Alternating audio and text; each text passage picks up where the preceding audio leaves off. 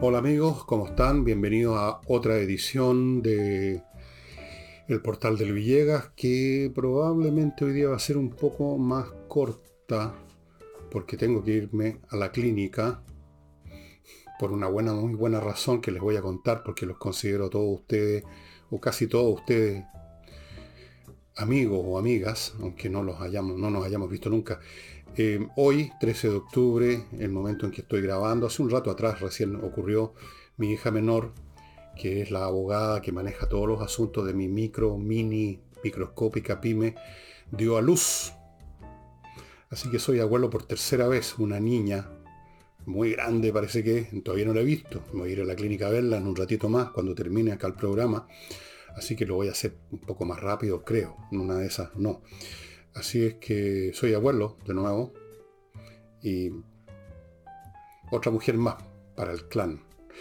Y entro ahora en materias, estimados amigos. Eh, libros, ya saben. Insurrección se acabó. Matinever Muy Noche está vigente. Hay ejemplares en mi elvillegas.cl slash tienda. También hay ejemplares de Envejezca o Muérase. Y creo que hay ejemplares de otros libros míos más antiguos. Unos muy pocos porque en general las ediciones se han ido casi completas. Así es que ya saben, ahí están esos libros esperándolos. Eh, yo no me voy a cansar de repetirles que este libro que parece que no, no, no, no, le han dado mucha bola, pero este libro es uno de los mejores que he escrito, de acuerdo por lo menos a mi criterio de cómo escribir un libro que sea bueno, un libro que tenga distintas cosas adentro, pero que las pueda enlazar, que tenga sentido el humor, que haya recuerdos, que haya historia, que haya biografía, que haya descripción de personajes y de, situaciones. Eso es lo que yo hago, bien o mal es lo que yo hago, y aquí está, el mundo del cine en los años 50, 60, 70, cuando yo lo viví como niño, luego como puber, adolescente, hombre joven, después ya no tanto, después de viejo uno ya no vive nada. Matiné, ver muy noche, estimados amigos. Y mm, entramos en materia. El presidente Boric, siguiendo con su costumbre de las giras, que es una manera de no estar en la moneda haciendo alguna cosa, les gustan las giras, está en una especie de campaña permanente, una campaña perpetua. ¿Una campaña de qué? No tengo idea. Se fue a Antofagasta. Y ahí se hicieron presentes en el lugar donde él fue, un, edificio público, dos grupos de manifestantes completamente distintos y es interesante señalarlo porque es una muestra de lo que ocurre a este gobierno. Había un grupo que por un lado lo apoyaban en términos generales, pero al mismo tiempo lo estaban ya presionando para que no, apruebe, no se apruebe el TPP-11, porque esta gente cree, ya les metieron en la cabeza, les atornillaron los comunistas, el Frente Amplio y otra serie de genios deslumbrantes, que esto es una pérdida para Chile. ¿Por qué? No tienen idea. Si acaso es una pérdida o no, ellos en todo caso no tienen idea porque jamás en la vida han leído el proyecto, han leído el acuerdo, han leído los, distintos incisos, puntos reglamentarios del TPP-11. Yo creo que no leen nada. Es gente que va simplemente a vociferar los eslogans que sus eh, dirigentes políticos de barrio, de cuadra o de lo que sea les han metido en la cabeza. Ya, ese era un grupo. Por lo tanto, partidarios del gobierno, pero por otro lado, presionando al gobierno a que siga en la línea, llamémosla más revolucionaria esta revolución que consiste en destruir todo lo que hizo crecer este país. Ese era un grupo. Y luego estaban, por supuesto, los opositores de frentón del gobierno, que, bueno, no sé qué le habrán gritado, pero como el tema en el norte es la inmigración y la delincuencia, creo que lo principal que le gritaban o le decían o le reclamaban era el tema de el, estado de excepción para esa, para esa zona, cosa que en realidad sabemos que sirve bien poco, dada la manera como concibe el estado de excepción este gobierno. Un estado de excepción bien excepcional en sus límites. Ahora, esto es, es interesante que haya oposiciones de distinto color, porque significa que este gobierno, independientemente de lo que quiera, está objetivamente, voy a usar el lenguaje marxista, objetivamente y no subjetivamente, pisando dos veredas que no tienen posibilidad de juntarse, sino que se van separando y por lo tanto el gobierno, por así decirlo, se va abriendo de pierna. Por un lado, el gobierno tiene que, y ya vamos a ir a eso, simular, por lo menos simular, que es un gobierno razonable, que estaba preparado para hacer lo necesario para mantener funcionando la economía, y esto incluye los tratados comerciales, por un lado. Por otro lado, ha sido llevado al poder por los comunistas, por el Frente Amplio y por todos estos jovencitos de las últimas generaciones que les lavaron el cerebro en los colegios y las universidades, que quieren echar abajo todo, todo les parece mal, los tratados comerciales, el capitalismo, el neoliberalismo, todo, todo, todo. No tienen idea cuál podría ser la alternativa, pero quieren echar todo abajo. Y esa es no solo la base de sustentación de Boris, no solo es la gente que lo eligió, la gran mayoría, sino que el propio Boris pertenece a esa sensibilidad, llamémosla así. Pero por otro lado, no puede tampoco de frentón seguir ese camino derechamente. Y esa es una de las peculiaridades de este gobierno como resultado de los tiempos que vivimos. Cuando yo era un joven y existía el FRAP, después la Unidad Popular, los miembros de esas agrupaciones, sus dirigentes, sus candidatos, hablaban de frentón de lo que querían, del socialismo, como dijo Allende, socialismo con vino tinto y empanada. No tenían vergüenza, al contrario, se sentían legitimados hablando del socialismo porque históricamente en ese momento, años 60, fines de los 60, todos los años 60, el tema de la revolución, el tema del socialismo, tenía glamour. Era lo que venía. La pregunta no era si va a haber socialismo, sino que cuándo. El socialismo era el futuro de la humanidad. Ser socialista era in, era, era era lo que valía. Entonces uno podía decir yo soy socialista y quiero un país socialista.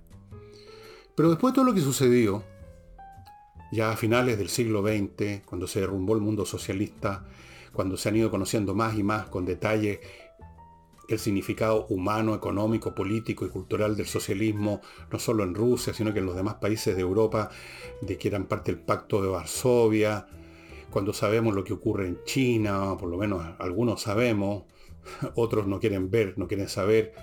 Entonces ya esto del socialismo tiene otro, otro olor, tiene mal olor ahora. Entonces estas personas no pueden hablar de socialismo. Es más, ni siquiera ellos están seguros de que lo que quieren se llama y es el socialismo. ¿Ustedes han escuchado a algún dirigente del Partido Comunista, que es el más sólido ideológicamente, hablar de la sociedad chilena comunista? ¿Los han oído decir abiertamente, queremos encaminarnos a una sociedad comunista? No, por lo mismo, porque la palabra tiene mal olor.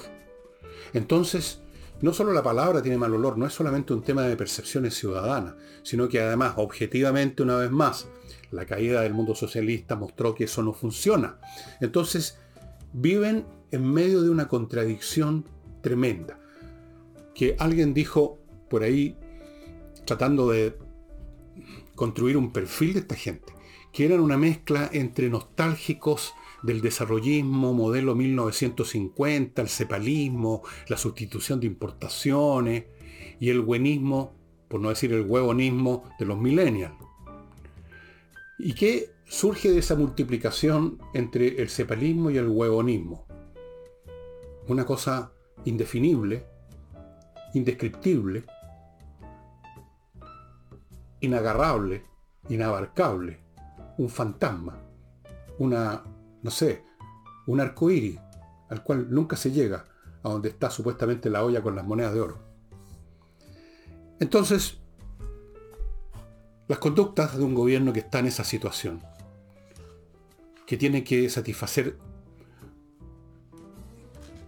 audiencias diferentes. Por un lado, aquellos sectores dentro de, digamos, cercanos o en la periferia de la izquierda que pretenden, un poco, digamos, la vieja concertación, mantener funcionando el modelo económico porque es lo que funciona. Y luego tenemos estos revolucionarios al peo que quieren echar todo abajo aunque no sepan con qué sustituirlo y se mueve entre estas dos cosas, entonces como se mueve entre estas dos cosas y no puede hacer nada, Vamos a la gira, estimado amigo. Vamos a hacer darnos vuelta y a decir frases. Por ejemplo, una de las frases que se mandó este caballero, que es bueno para las frases, dijo, sus problemas son mis problemas. Su casa es mi, mi casa, es su casa. Como, ¿ah? ¿Qué significa eso? Nada. Sus problemas son mis problemas. La gente no está esperando que Boris se identifique con sus problemas. La gente está esperando las soluciones a sus problemas. No a quien Boris diga que él también tiene los mismos problemas. No, no nos interesa que tenga los mismos problemas, dicen los nortinos. Nos interesa que nos traiga soluciones. Pero eso es imposible. Porque las soluciones, el estado de excepción, parar la inmigración, va contra todos los principios de la izquierda. Todos los principios de Boris. Para Boris no es malo lo de la inmigración. Para Boris es bueno para Boris eso está en armonía con todo lo que piensa respecto a los movimientos de población, respecto a acatar las órdenes de los suches de las Naciones Unidas, respecto a un montón de cosas. Para él no es, como para los nortinos, un problema mayúsculo. Para él es un proceso positivo. Porque Chile, no olviden la frase de la señora, es un país acogedor. Así es, pues. Así es que por eso que me pareció interesante estas dos oposiciones que representan a propósito estos dos chiles que como, le como conversaba ayer con, con Nicole Rodríguez, corresponden a mundos que ya no tienen contacto entre sí. Esos manifestantes que pedían estado de excepción no tienen ningún contacto, ningún punto de acuerdo, ninguna zona intermedia donde encontrarse con los que le están pidiendo al gobierno que no haya TPP-11, porque eso significa saquear las riquezas naturales y convertir a Chile en un esclavo de los imperialistas y todas esas imbecilidades habituales de esos sectores. No hay contacto. ¿Eh? Eso es lo interesante. Y eso se va a manifestar, ya se ha manifestado en otras instancias, pero menciono esta porque me pareció bastante ilustrativa. Dicho esto, paso a mi primer bloque, amigos. Inviertanusa.cl, ya saben, es la manera más eficiente y más cómoda para usted de invertir en Estados Unidos porque no tiene que aprender nada, no tiene que saber nada, lo único que tiene que saber es que quiere invertir en Estados Unidos y que tiene plata para eso. ¿Cuánta plata? No sé, pero quiere invertir. Entonces usted entra a inviertaenusa.cl, una empresa chilena norteamericana, y ahí le van a mostrar primero un portafolio con 3.500 franquicias, un día un poco más, un día un poco menos. Franquicia, usted ya sabe lo que es una franquicia otro portafolio con cientos o miles, de acuerdo al día, de opciones inmobiliarias en Estados Unidos. Compra de casas, departamentos, terrenos, playas, centros comerciales, etc. Le abren cuenta corriente en bancos norteamericanos. Le consiguen crédito en esos bancos norteamericanos. Lo ayudan a constituir sociedades comerciales en suelo norteamericano. Y por si eso fuera poco, lo asesoran cuando usted necesita asesoría y además le consiguen visa de residencia. Todo eso en inviertanusa.cl. Otra opción financiera, distinta, pero también muy útil. Compreoro.cl, donde usted puede comprar no solo oro, sino también plata, el mineral propiamente tal, el metal precioso, en lingotes, en moneda, en el caso del oro también pueden ser en moneda, 99,99% de pureza. Certificado por la Universidad Católica de Chile usted al comprar estos elementos, haga cuenta que este es un, lingote de oro, es un objeto que usted tiene en sus manos, que usted se lo pone, lo pone en el bolsillo, en un maletín, en su caja fuerte, lo lleva, lo mueve, hace con él lo que hace con cualquier objeto físico y desde luego, llegado el caso, si lo necesita, lo vende y nunca nadie va a ponerle mala cara. Nadie va a poner mala cara ante el oro y la plata porque son valores intrínsecos. Compreoro.cl un lugar donde usted puede comprar es Alonso de Córdoba 5870, oficina 213. O puede también, si vive en Iquique o anda por ahí, ir a la zona franca donde tienen además los precios del oro y la plata con valor duty free. Muy conveniente. Continúo con una mueblería muy especial. Mr. Wood, el señor Madera. Muebles con maderas tratadas previamente para que no quede ni una molécula de agua y luego viene el diseño y la fabricación de alta calidad y de hermosos diseños, como usted está viendo a mi derecha, ahí aparece un mueble, un sofá, pero hay muchas otras cosas. Comedores, por ejemplo, grandes, chicos, ocho sillas, cuatro, seis, eh, mesas de comedor eh, que usted puede usar para otras cosas. Yo tengo una mesa de comedor como escritorio en mi casa. Esta, por ejemplo, es una mesa de comedor, para mí lo más adecuado, no, no necesito cajones. Sillas, sillones, sofá, todo lo que tiene una mueblería, usted lo va a encontrar en Mr. Wood. Entre el sitio, probablemente va a comprar ahí si estaba necesitando, quería cambiar un mueble porque tienen cosas muy bonitas. Mr. Wood, estimados amigos.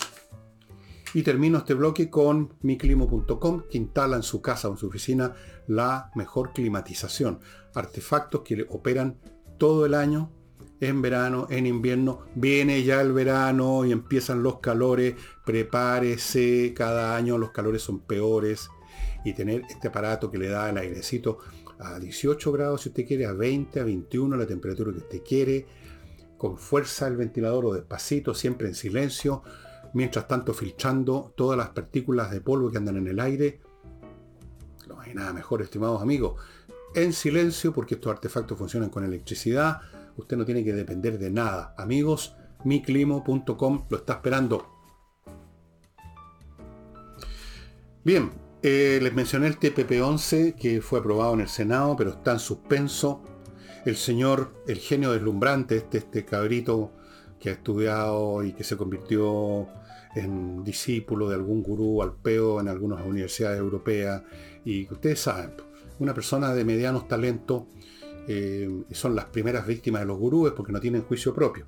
Entonces, va a estar en suspenso y lo van a demorar lo más que puedan porque no solo Ahumada, sino que también su jefe, Boric, y otras personas de la moneda, yo diría toda la izquierda o gran parte de ella, la izquierda ultra, el Partido Comunista, desde luego, el Frente Amplio, están en contra del tratado por razones ideológicas. A ellos no les interesa, en primer lugar, que exista un tratado comercial que puede darle oxígeno a la economía neoliberal que ellos quieren echar abajo. Por primera cuestión. Pero no pueden decirlo de Fentón, un poco por lo que dije al principio. Hoy no se puede hablar francamente de socialismo, como se hablaba antes. Se acaban las empresas privadas, todo es estatal, porque funciona mejor, y así es, y viva el socialismo. Ya no se puede decir eso. No, imposible. Entonces se buscan pretextos. El pretexto es los side letters, que en el fondo es discutir cómo las posibles diferencias entre Chile y algún otro país en lo que respecta al, comercio, o sea, algún tipo de querella mutua, eh, cómo se resuelven, cuál es el mecanismo de resolución. Y ese es un pretexto, porque en el fondo quieren echar abajo esta cuestión. Para discutir las side letters van a estar tomándose todo el tiempo que puedan, aunque el señor Omar, que demostró ser también un mentiroso, dijo que está, que ellos lo antes posible, ojalá que mañana. Ojalá que mañana. Y dijo además una tontería monumental. Dijo, usando una serie de números, el número de productos que se comerciarían o que se están comerciando con esos países, que en cualquier caso la ganancia de ser parte del TPP-11 es marginal. O sea, muy poco más de plata. Como nos sobra la plata, no nos interesa que entren unos pocos miles de millones más, ¿no es cierto? Pero hay un punto que por supuesto Ahumada no tocó, yo no sé por qué si no se da cuenta, porque es medio leso o porque eh, no quería tocar ese punto. Y es el siguiente. Rechazar o demorar, que es lo mismo, el TPP-11 no es solo un tema de cómo va a ser el comercio chileno y cuánta plata vamos a ganar más si participamos en ese tratado comercial.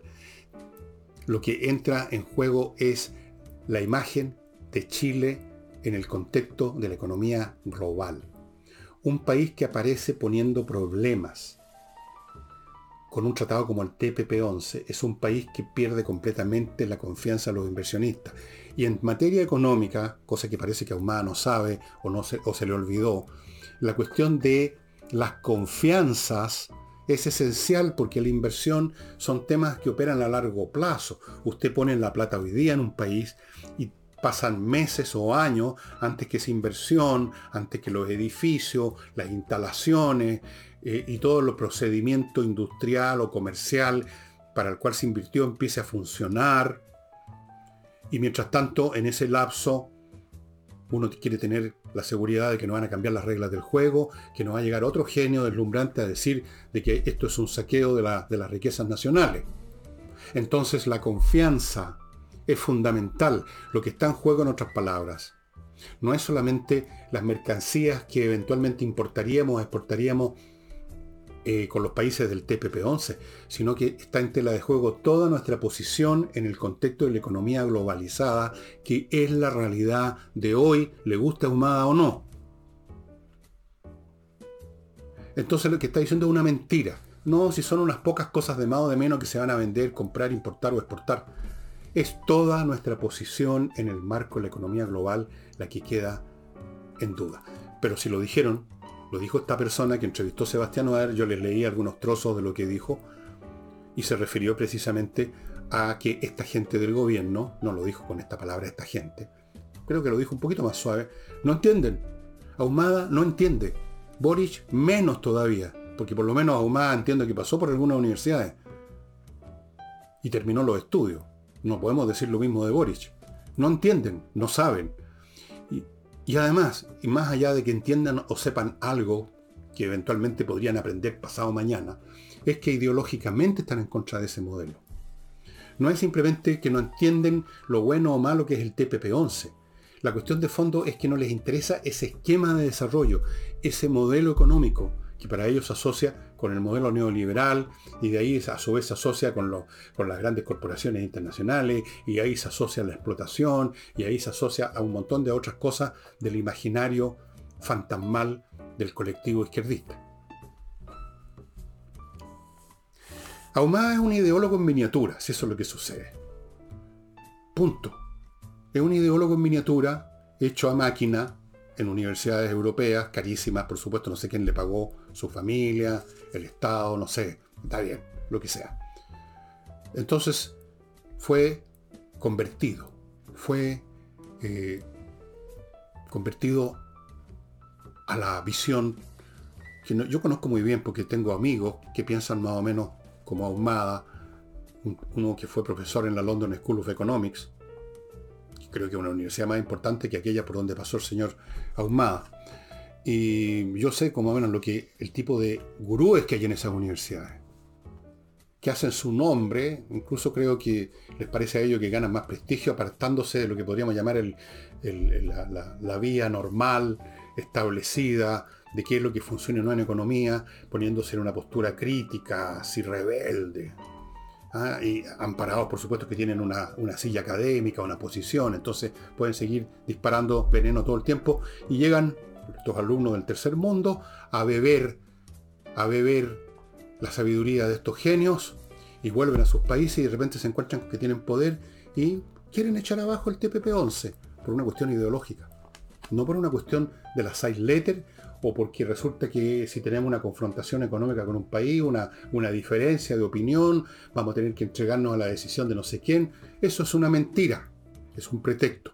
Ahumada, los tontones que lo rodean, todos con cartones pegados en los muros, pero tontones igual. Y los que están en la moneda, que no son mucho mejores, no quieren esos tratados comerciales. Punto. Pero vuelvo al punto inicial, ya no lo pueden decir así. Ya no, estamos los tiempos de un Salvador Allende diciendo socialismo con vino tinto y empanada. Entonces tienen que decir las side letters, tienen que buscar un pretexto, tienen que esconderse, tienen que esconder sus ideas, sus pésimas ideas, sus patéticas ideas. Voy a otro bloque amigos porque ya se está acercando la hora en que yo parta a ver a mi próxima, a mi nieta, a mi nueva nieta. Ya tengo dos nietas, puras mujeres en esta familia. Así es, somos chancleteros, pero profesionales. Edisur, una editorial, amigos, de excelencia chilena, que solo publica títulos importantes. Ahora les muestro, por ejemplo, Noches Blancas, uno de los relatos que están aquí del gran Fedor Dostoyevsky. El Corsario Negro, uno de los muchos libros de la colección de Salgari, de los famosos, que sé yo, escribió muchos ciclos de piratería. Uno es el de Sandokan, Yañez, qué sé yo, Monprasem, ese es un ciclo. Está el, otro ciclo que es el del Corsario Negro, un pirata del siglo XVII que se mueve en el Caribe. Había un montón de piratas. Este libro ah, y varios más. Y luego tenemos este otro libro interesantísimo, el libro de los cinco anillos de este señor Miyamoto Musashi, que escribió esto en el siglo, siglo, ¿cuándo fue esto? El año de la cocoa. Creo que el siglo XVII, XVI, por aquí dice. Ah, es del siglo XVI este caballero. Es un libro de estrategia militar, principalmente, originalmente, pero tiene conceptos que tienen sentido para el comercio, para las empresas, que en cierto sentido están en una, lucha con otras, compitiendo. Así que hay, muchos hay muchos principios que se estudian en las escuelas de comercio de las grandes universidades norteamericanas. Em, así.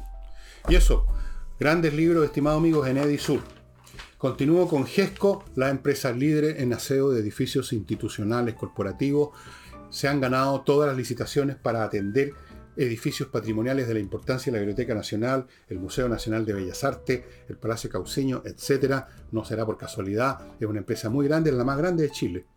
Tienen equipamiento de primera, no meramente un escobillón y un plumero, personal especializado, tienen incluso jardineros por si el edificio corporativo tiene jardines.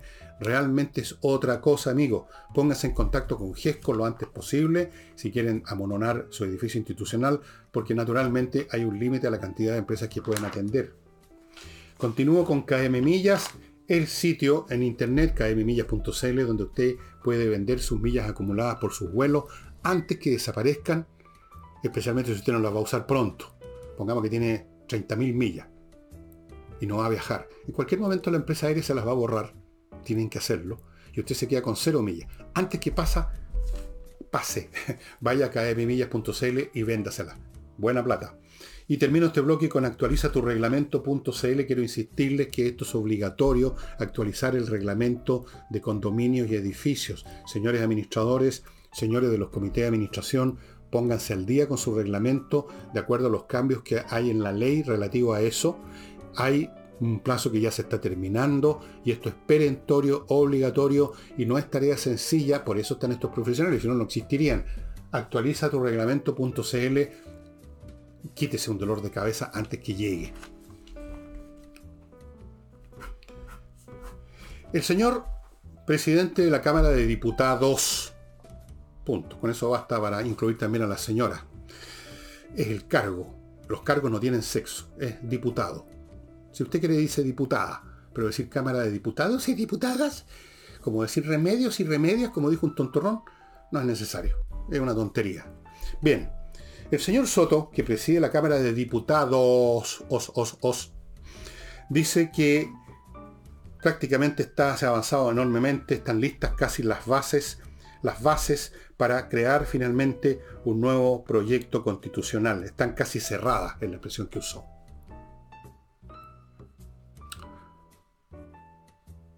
¿Cuáles son esas bases? Me pregunto.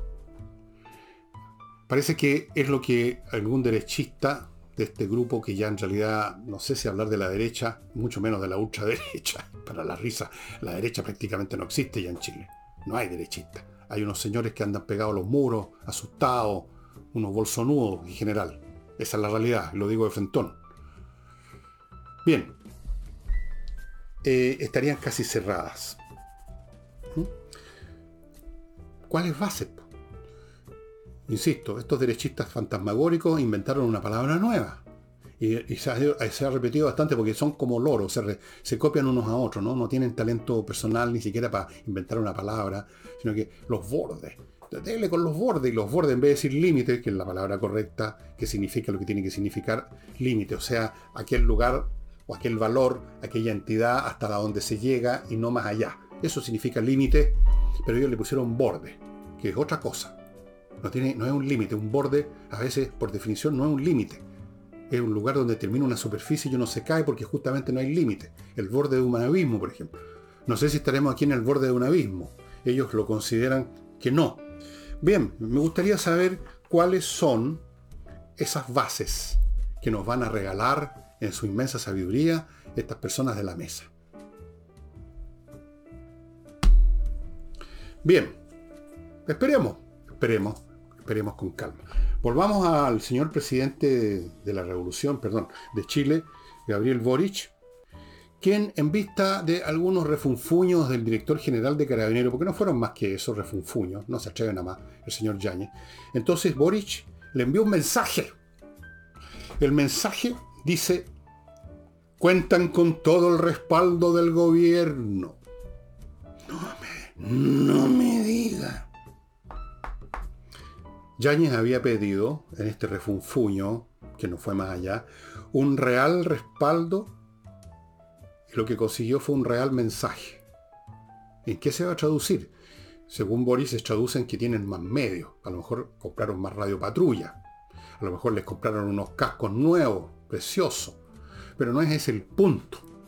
El punto que lo que necesita Carabineros es la potestad para poder actuar como actuaba antes, sin miedo a que lleguen unos histéricos e histéricas a reclamar que hubo un exceso de uso de fuerza, que tiraron por la. tiraron al río a alguien, eh, o, lo que sea. Que hubo un atropello de los derechos humanos. Desde luego el propio Boris insistió una y otra vez, porque es un repetitivo en serie, serial, el mantra con respeto a los derechos humanos. Ahora, cuando usted le dice a una fuerza pública, le insiste una y otra vez que tienen todo el respaldo, pero con respeto a los derechos humanos. Ustedes tienen que actuar, pero con respeto a los derechos humanos. A mí me suena eso como un freno, porque la expresión derechos humanos es demasiado amplia y elástica y puede significar cualquier cosa según cómo se interprete y quién la interprete. Y los carabineros interpretan que van a haber gente que interpreta los derechos humanos supuestamente involucrados en una situación de tal manera que ellos y no los delincuentes, no los violentistas van a terminar enfrentando un juez. Si usted insiste en lo de los derechos humanos, es decirle, ustedes cuentan con todo mi respaldo, pero no hagan nada. Porque si hacen algo, va a llegar alguien a reclamar que hubo un atropello a los derechos humanos. La razón de ser de la fuerza pública es el uso de la fuerza. Porque de otra forma, ¿cómo? ¿Cómo un grupo minoritario de personas, un grupo de cuántos carabineros hay en Chile? ¿40? ¿50 mil? ¿Cuántos andan en las calles? Ahora no se ve ninguno, dicho sea de paso. La única posibilidad que tienen de enfrentar a los miles y ahora muchos más de delincuentes, más los combatientes, más las primeras líneas, más los vándalos, más los, las de la CAM, más los de los robos de madera, más los narcotraficantes de las poblaciones, es mediante el uso de la fuerza letal. La potestad para poder usar, llegado el momento, su pistola. Pero si usted resulta que de solo tomar su pistola llega corriendo al histérico a decir que usted está atropellando los derechos humanos, entonces esa persona queda reducida, como decía Nicole, que es una cosa lamentable verlo, a pelear con las manos nomás contra los delincuentes, que sí que usan armas de fuego. Sí usan molotov, sí usan cuchillo. Entonces ya no es fuerza pública. Son unas personas que andan con un uniforme verde. Ya no son fuerza pública. Son palitroque. Y el señor Boris que dice que les manda todo nuestro respaldo, pero insiste una y otra vez majaderamente, porque es un majadero con que, eso sí, dentro del contexto de los derechos humanos. Los derechos humanos, los derechos humanos, los derechos humanos. En otras palabras, no hagan nada.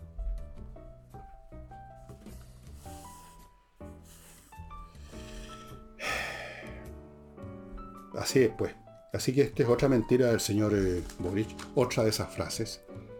Para eso lo tienen en la moneda, para eso lo puso ahí el Partido Comunista, para ser el hombre de las frases, el hombre que con cara de raja, sin ni arrugarse, escondido trae su barbita de algodón hidrófilo, teñido de negro, dice, le enviamos todo nuestro respaldo al gobierno a Carabineros. Pero el día de mañana, si reclaman otros, le enviamos todo nuestro respaldo a los familiares de los que fueron atropellados en sus derechos por carabineros. Y al otro día, según lo que sea, le enviamos todo nuestro respaldo a los compañeros que declaran eh, los derechos de los pueblos originarios. Y al otro día, y así, sucesivamente, no hay ningún problema. Para eso lo tienen. Para eso lo tienen a este personaje. Y una demostración creo yo, de que ya el pueblo, el pueblo chileno se está dando cuenta de la vaciedad en las palabras, no solo de Boris, sino que de todo el, todo el personal de su gobierno, incluyendo a aquellos que hablaron de recuperar los espacios públicos en la zona comercial, que vamos hay un proyecto que vamos a pintar fachadas, eso lo conversé el otro día, como si pintar fachadas fuera a, a cambiar las cosas, ¿no? Como el chiste del sofá, como les decía Donoto. Bien, distintas organizaciones de comerciantes, algunos de la Plaza Italia, otros de otros lugares, eh, de las Tarrias, qué sé yo, todos esos lugares donde habían negocios que fueron hechos mierda en, las manifestaciones del estallido social, le piden al gobierno que aclare, o sea, que hable en serio de qué medidas va a tomar, por ejemplo, este 18 de octubre. Y no solo el 18 de octubre, sino que para después, porque se supone que el orden público tiene que funcionar todos los días del año, todos los años. ¿Y qué respondió ante esto la señora Tobá, otra charlatana? No, no tuve paciencia para escribir palabra por palabra, pero se mandó una cantinflada entre, cuyas frases rescaté la siguiente, rescatea. Tenemos que, estamos planificando reuniones, el reunionismo, viven en las reuniones, las reuniones, en vez de hacer lo que hay que hacer, las reuniones. Estamos planificando, tampoco se están ejecutando las reuniones, sino que las están planificando. Estamos planificando reuniones con los locatarios, todos estos comerciantes, para escuchar sus puntos de vista. Pero señora, señora Toá, o sea, usted no conoce los puntos de vista. Fíjese que los locatarios, les digo yo cuáles son los puntos de vista, quieren que no les destrocen sus locales de nuevo. Quieren que no les pinten, no les quemen sus negocios de nuevo. Quieren que no llegue una tropa de imbéciles a romperle las mesas eh, y las instalaciones. No necesita una reunión para ir a escuchar eso, que es lo que le van a pedir. Y tampoco usted necesita una reunión. Usted necesita que los carabineros, pero volvemos al punto inicial, tomen las medidas del caso. Persigan, sigan, repriman. Usemos la palabra que tanto odian. Repriman a los orcos. Eso es lo que necesitan los locatarios. Usted no necesita reunirse con ellos para saber eso. Pero ella no va a hacer nada de eso va a desplegar algunos carabineros, supongo que por supuesto van a estar con las manos amarradas, no pueden hacer nada, ya sabemos, por lo que dije recién, si llegan a, a, llevar la mano, a, a, rascarse la guata, a rascarse otra cosa, pero cerca de la pistolera ya es un atropello de los derechos humanos. Entonces sustituyen la acción real con el cantinfleo. Ay, pues nos vamos a reunir, pues no, pues vamos a escuchar la opinión de los locatarios. Pues porque no, señor, porque, porque Patéticos, son patéticos. Amigos, lifebalancechile.com. ¿Quiere usted bajar de peso, mejorar un poquito la facha ahora que se acerca la temporada de piscina y después vienen las playas y todos quieren que no se les note la guata gigantesca? A mí me da lo mismo a esta altura. Parece que estuviera embarazado seis meses o siete. Lifebalancechile.com, estimados amigos, les ofrece a ustedes una cosa que nadie más. Una guía alimenticia hecha a la medida de usted, para lo cual van a su casa, por ejemplo, con todo un equipamiento y no solo con una balanza, miden todas las variables importantes de su cuerpo, conversan con usted para saber qué quiere, qué necesita, qué enfermedades ha tenido, qué remedio está tomando, etc. Y después de todo ese estudio de verdad, le entregan una guía hecha para usted. No una guía que salió en la última revista de peluquería que, le ponen un nombre fantasía, no, una para usted, científicamente hecha. En su casa van a hacer todo este estudio y usted va a tener la lista y va a tener un número de teléfono para contactarse con ellos en cualquier momento del día, hora, año, etcétera, para cualquier pregunta que quiera hacer respecto a sus alimentos. lifebalancechile.com. Continúo con notariospress.cl, el sitio en la internet que le permite transformar horas de espera en una notaría, en minutos de ir a buscar el papel ya listo. Usted en notariospress.cl, en su computadora, en su casa, llena los datos del, papel que necesita, lo despacha, Notario Express hace todo el procesamiento, usted va a la notaría solo a buscar su papelito y a firmar allá que es una obligación legal, pero por último a buscar el papel, unos pocos minutos en vez de unas cuantas horas, amigo mío. Sigo con SMF Soluciones Masterfloor Limitada que tiene productos para toda clase de pisos. E incluyo en esto las alfombras. Pisos de madera, pisos flotantes, linoleum, estos otros que no me acuerdo cómo se llaman, que son como el linoleum parecido, ahora tienen otro nombre creo, eh, pisos de piedra pizarra, toda clase de pisos, toda clase de lugares donde te ponen sus patitas, los productos especiales para que conservarlos, mantenerlos, amononarlos, estimados amigos. SMF y aquí tengo algo muy interesante que les voy a mostrar. ¿Qué les parece este botellazo que se llama Calais, un Cabernet Sauvignon del año 19 que ha resistido mi voracidad alcohólica? Una de las dos botellas que usted, o de las tres, según su, el caso, según el plan que usted escoja, que podría recibir si se hace socio del Club Eudora. Amigos, una botella de vinos espectaculares como este, vinos de excelencia seleccionados por las enólogas que organizaron el Club Eudora, todos los meses un saquete con dos botellas distintas, no van a ser dos botellas como esta, distintas entre sí, distintas las del mes anterior, distintas las del próximo mes, o tres botellas también todas distintas, amigos, una, o sea, una de las satisfacciones que nos se puede dar en la vida, especialmente cuando somos ya más viejones, es pequeños gustitos como tomarse un rico vino, ya no un rico vino, un vino ya espectacular, aunque sea una vez al mes. Estos son vinos espectaculares. Hágase socio del Club de Dora y se va a acordar de mí, va a brindar un salud por mí, por haberles recomendado esto. No olviden Hey, el corredor más rápido de Chile y eso es lo que se está necesitando hoy día los que quieren vender propiedad porque está muy difícil el mercado, hay poca gente que quiera comprar, pero por lo mismo usted necesita el mejor corredor. Así que cuando usted tiene un problema que hay que operar, que es serio, usted busca el mejor cirujano. Cuando usted quiere vender en una situación difícil, usted busca el mejor corredor. El mejor corredor inmobiliario, el más rápido, el que tiene los métodos más eficientes, es Ángel Hey. Y termino recordándoles, amigos, que en Espacio Ajedrez ustedes van a encontrar una liquidación a precios para la risa de tableros, piezas, la caja con todas esas cosas, relojes digitales, combos que se mezclan distintos productos de este tipo. Aquí tengo la lista de precios, los rebajas son espectaculares. O sea, rebajas del 30-40%. Los precios van a estar, y este es un compromiso Pablo Tolosa, vigente de aquí a Navidad. Pero el stock es limitado. Se agota y se acabó la oferta, amigos. Fuera de eso, en espacioajedrez.com hay siempre cursos, vaya a ver los cursos que hay y eso sería un excelente regalo Pascua por supuesto, o, ahora, o de cumpleaños, o, de cualquier cosa, un curso para ese niño, para ese sobrino, para ese hijo, para ese nieto, que ya está mostrando que tiene más luces que el promedio, fortifíquele eso, consolídelo, fortalezcalo. Mire que pasar de la inteligencia a la mediocridad es muy fácil. Lo que es difícil es de la mediocridad a la inteligencia. Fortalezca esa inteligencia con el ajedrez, con el método de pensamiento del ajedrez.